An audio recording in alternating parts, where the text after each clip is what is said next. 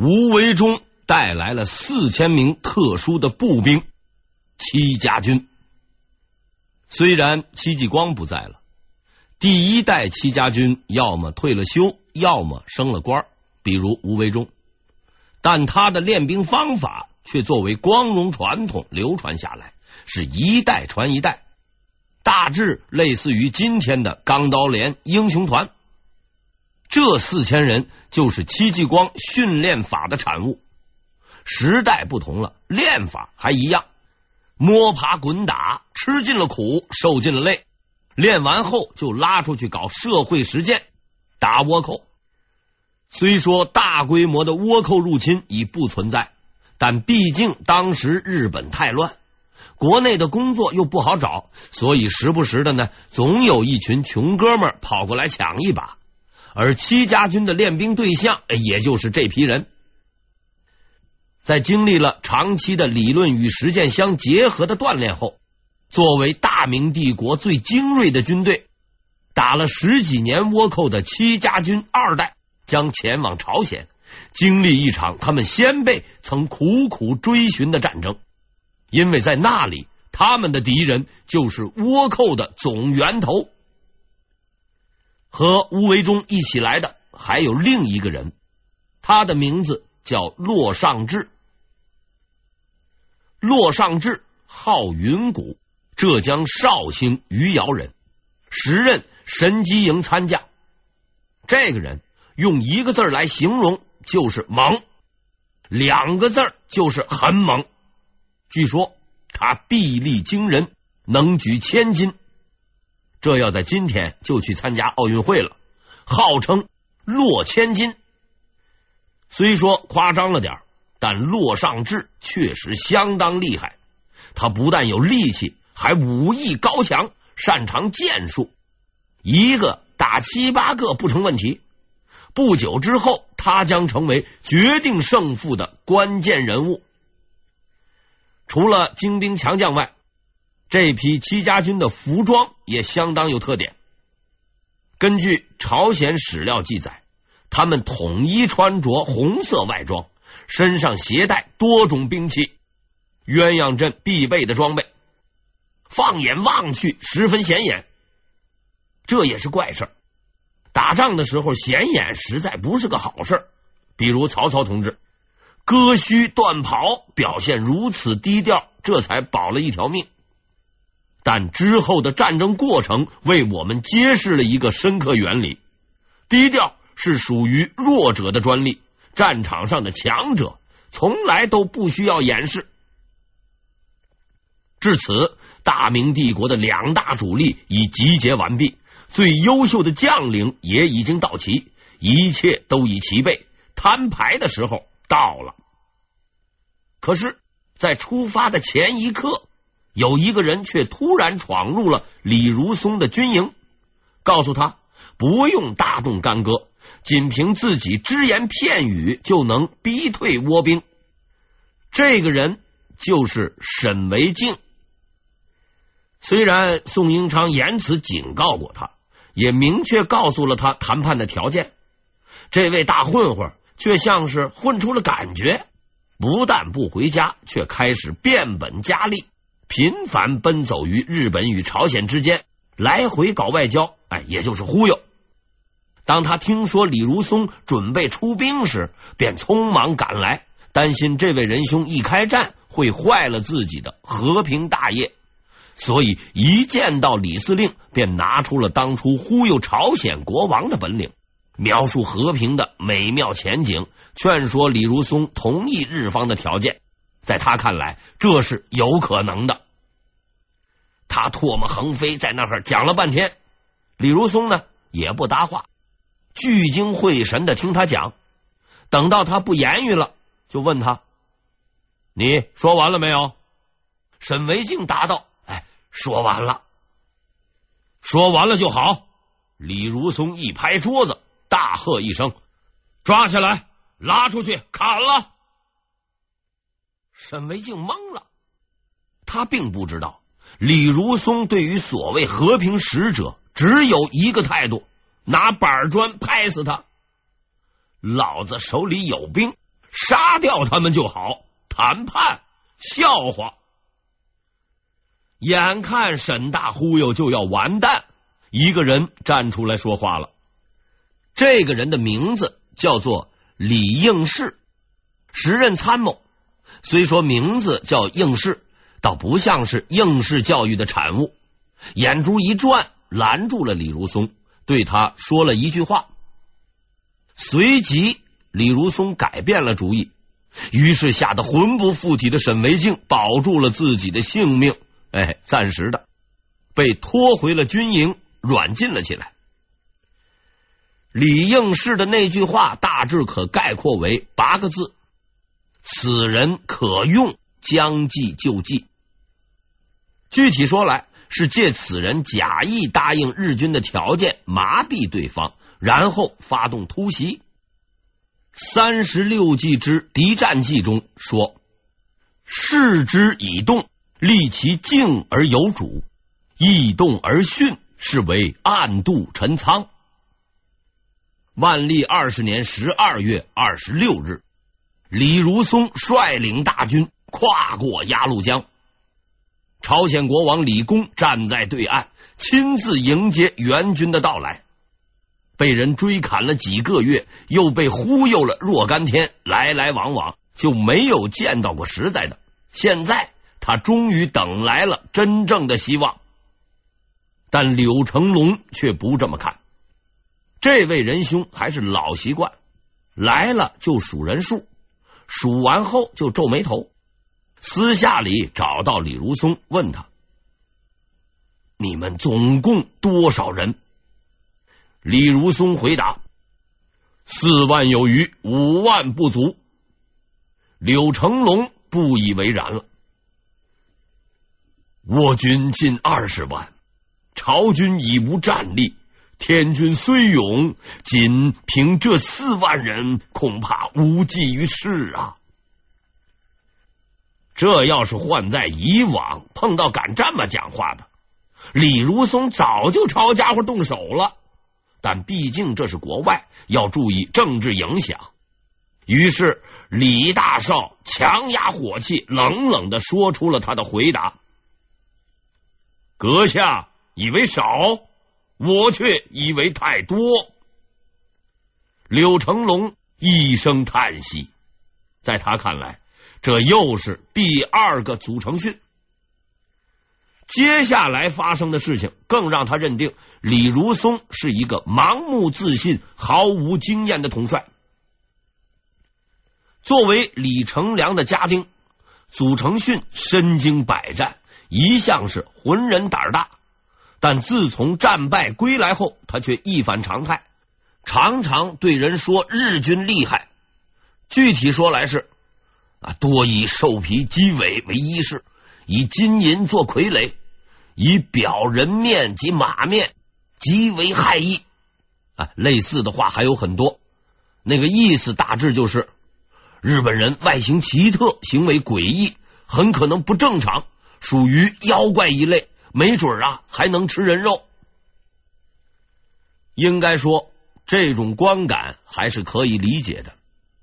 战国时期的日本武将们都喜欢穿些稀奇古怪的玩意儿，比如黑田长政，每次打仗都戴着一顶锅铲帽，哎，这个形状好像咱们炒菜用的那个锅铲。而福岛正则的帽子是两只长牛角。类似的奇装异服还有很多，反正呢都是自己设计，要多新潮有多新潮。第一次见到这副打扮，吓一跳，那是很正常的。但是没过多久，祖承训这种妖魔化日军的行为就停止了，因为李如松收拾了他。虽然祖承训是他父亲的老部下，虽然祖承训从小看着他长大。虽然祖承训也算是高级军官，但对于李如松而言，这些似乎并不重要。祖总兵被打了二十军棍，并被严厉警告：如再敢妖言惑众，动摇军心，就要掉脑袋。这些倒也罢了，问题是李司令不但容不下妖言，连人言也不听。祖承训几次建议说，日军士兵勇猛，武器独特，战法奇异，不可轻敌。李如松呢，丝毫不理。看到这幕似曾相识的景象，刘成龙是绝望了。他私下对大臣尹斗寿说：“提督不知敌情。”哎，他说这提督就是指李如松。提督不知敌情，却如此自信轻敌，此次是必败无疑了。而拜祖承训的宣传所赐，许多明军将领也对日军畏惧有加。毕竟啊，大伙都没见过。李如松却又狂的冒烟，对日军是不屑一顾，很有点盲目自信的意思。总而言之，大家的心里都没谱。万历二十一年正月初四，在无数怀疑的眼光中，李如松带兵抵达了安定馆，明史为肃宁馆。在这里，他见到了前来拜会的日军使者。这些人既不是来宣战，也不是来求和的，他们只有一个比较滑稽的目的：请赏。李如松的计策成功了。在他的授意下，沈维敬派人向小西行长报信，说明朝啊同意和谈条件，此来是封赏日军将领，希望呢做好接待工作。云云。要说这些日本人啊，有时还是很实在的。听说给赏钱的来了，小西行长十分高兴，忙不迭的派人去找李如松。一般说来，办这种事情。去个把人也就够了，不知是小西行长讲礼貌还是穷疯了，这回竟然派了二十三个人组了个团来拿封赏。顺便说一句，这里的数字啊，源自我所查到的兵部侍郎宋英昌的奏书，但据明史记载是二十个人，而且事后剩余人数也不同，这也是没办法。明代史难度就在于史料太多，这本书这么说，那本书呢又那么说，基本上就是一笔自相矛盾的烂账。类似情况多如牛毛。在本书中，但凡遇到此类头疼问题，一般呢遵照顾颉刚先生的史料辨析原则，所以此处采信宋英昌的奏书。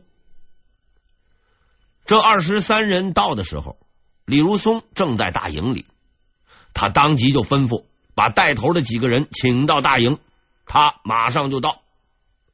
马上的意思就是很快，当然，哎，也是要等一会儿的。出事儿也就是一会儿的事儿。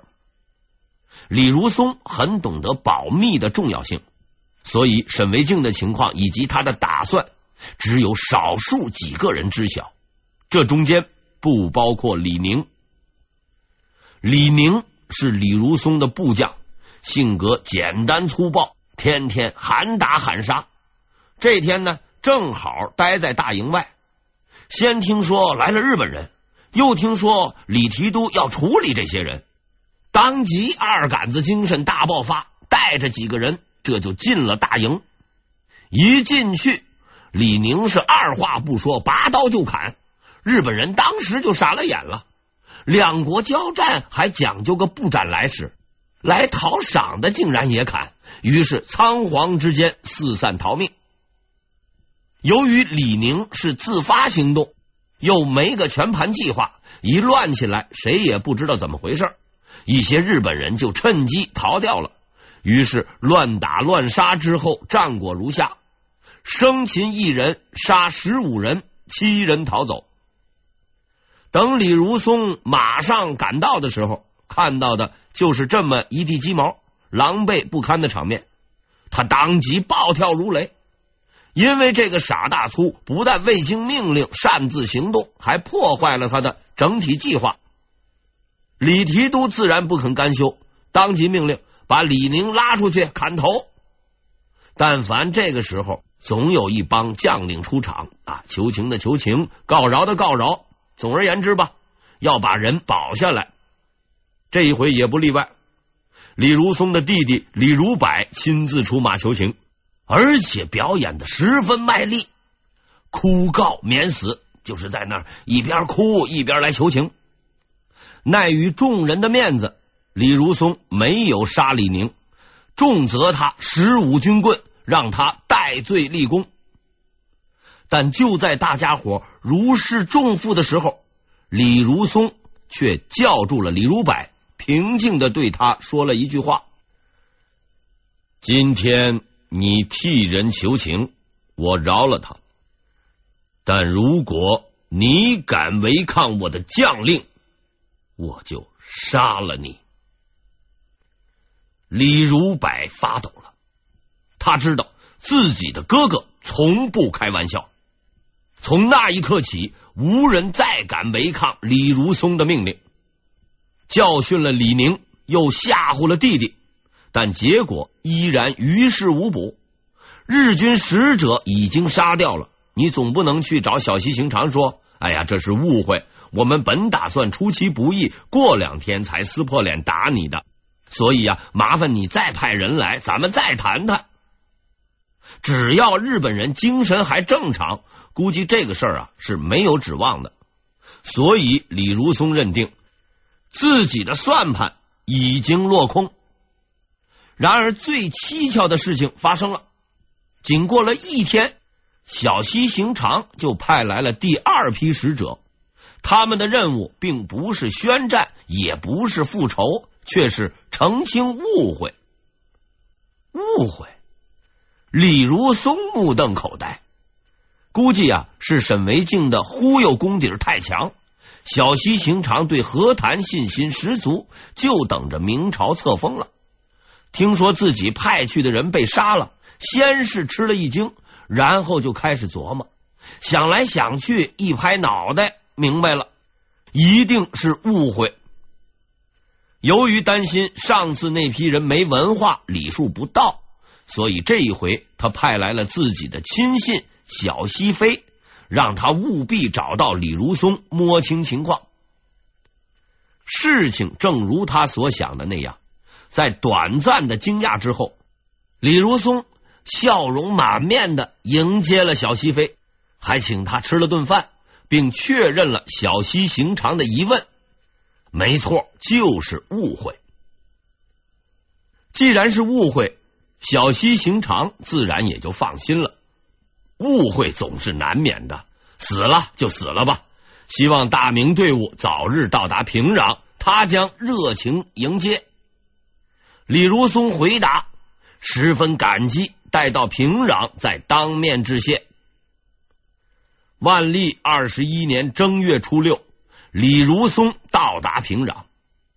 日本人办事确实认真。为了迎接大明队伍，在城门口是张灯结彩不说，还找了一群人穿的花枝招展，在路旁迎接。据说呀，事先还彩排过。当李如松远远的看到这一切的时候，他简直不敢相信自己的眼睛。彩旗飘飘，夹道欢迎，这算是怎么回事呢？侮辱我！但在短暂的诧异之后，李如松意识到这是一个千载难逢的机会，如能一鼓作气冲入城去攻占平壤，唾手可得。他随即下达了全军总攻的命令。然而，意想不到的事情发生了，他的部队似乎中了邪，有的往前冲了，大部分却只是在那观望。几道命令下来，也只是在原地跺脚，龟缩不前。之所以出现如此怪象，说到底还是老问题，没见过，千里迢迢的跑过来，没看见拿着刀剑的敌人，却看见一群衣着怪异的人在路边是又唱又跳，混似一群疯子，换了谁都心里没底儿。再加上祖承训的妖魔化宣传，大多数人都认定了一个原则：不急，看看再说。这一看就耽误了。戚家军打日本人起家，自然不会少见多怪。二话不说，撸起了袖子就往前赶。可是他们是步兵，行进速度慢，而大多数骑兵都在看稀奇，无人赶上。这么一折腾，傻子也明白是怎么回事了。小西行长如梦初醒，立刻关上城门，派兵严加防守，把明军挡在了城外。虽说丢了个仪仗队，总算是保住了平壤。李如松彻底发作了，城门大开，拱手相让，居然不要！你们都是瞎子不成？恼怒之后，李如松仔细观察了眼前这座城池，很快他意识到，这或许不是一次成功的进攻，却并非毫无价值。只要采取适当的行动，于是，一幕让小西行长摸不着头脑的情景出现了。已经丧失战机的明军不但没有停下来，反而重新发起了攻击，而他们的目标是平壤的北城。平壤的北城防守严密，且有牡丹峰高地掩护，易守难攻。进攻很快被击退，明军并不恋战，撤兵而去。站在城头的小西行长看到了战斗的全过程，他十分不解，为何明军毫无胜算，却还要攻击此地？不过无论如何，这次战斗结束了，自己并没有吃亏。于是，在小西行长的脑海中，只剩下了这样一个印象：明军。曾经进攻过北城，对李如松而言，这已经足够了。进攻结束了，但李如松的脾气却没有结束。回营之后，他一如既往的召集了所有将领，开始骂人。这次骂人的规模极大，除了吴维忠、骆尚志少数几个人，明军下属几十名将领无一幸免。都被暴跳如雷的李司令训的是狗血淋头，但是事已至此，人家已经关门了，靠忽悠已然不行，骂也骂不开，那就只有硬打了。既然要硬打，就得有个攻城方案，怎么打，谁来打？但李司令员却似乎没有这个意识，骂完就走，只说了一句话：“李如柏。”今夜带兵巡夜，不得休息。作为李如松的弟弟和下属，李如柏认为这个命令是对自己的惩罚，也是另一次杀鸡儆猴的把戏。几个小时之后，他将意识到自己的错误。寅时，平壤紧闭的大西门突然洞开。三千余名日军在夜幕的掩护下向明军大营扑去。